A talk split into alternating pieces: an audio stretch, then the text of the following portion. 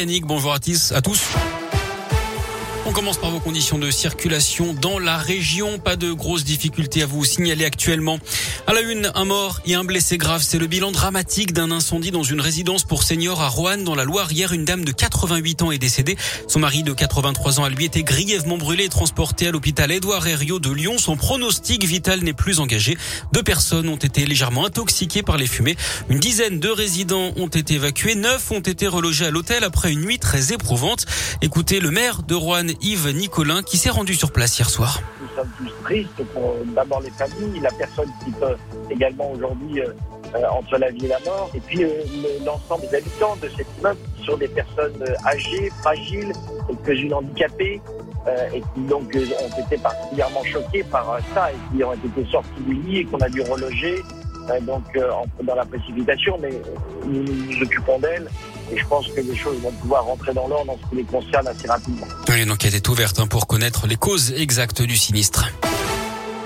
8 jeunes sur 10 se disent prêts à aller voter pour la présidentielle, mais seuls 1 sur 2 se disent certains d'aller aux urnes. Résultat ce matin d'un sondage Ipsos.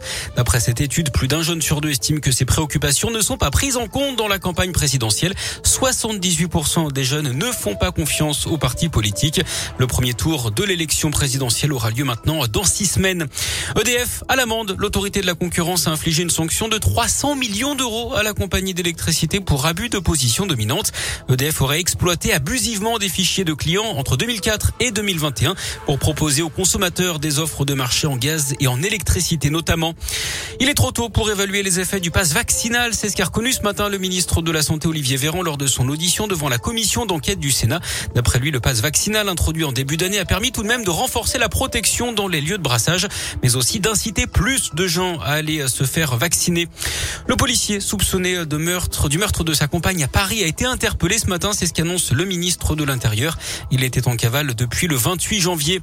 La tension à son comble entre les Occidentaux et la Russie. Des troupes russes sont entrées en Ukraine, affirme ce matin un responsable de l'Union européenne. Hier, Vladimir Poutine avait reconnu l'indépendance des régions séparatistes pro-russes de l'Ukraine. Les Européens assurent qu'ils vont décider de sanctions contre la Russie aujourd'hui. Le Royaume-Uni promet également de frapper durement les intérêts économiques russes en cas d'invasion. Et puis les suites de l'accident de chasse mortelle dans le Cantal samedi, une randonneuse de 25 ans tuée lors d'une battue au sanglier alors qu'elle se promenait sur un sentier balisé. L'auteur présumé du tir, une ado de 17 ans, a été déféré ce matin au tribunal d'Aurillac. Elle avait été placée en garde à vue dimanche pour homicide involontaire.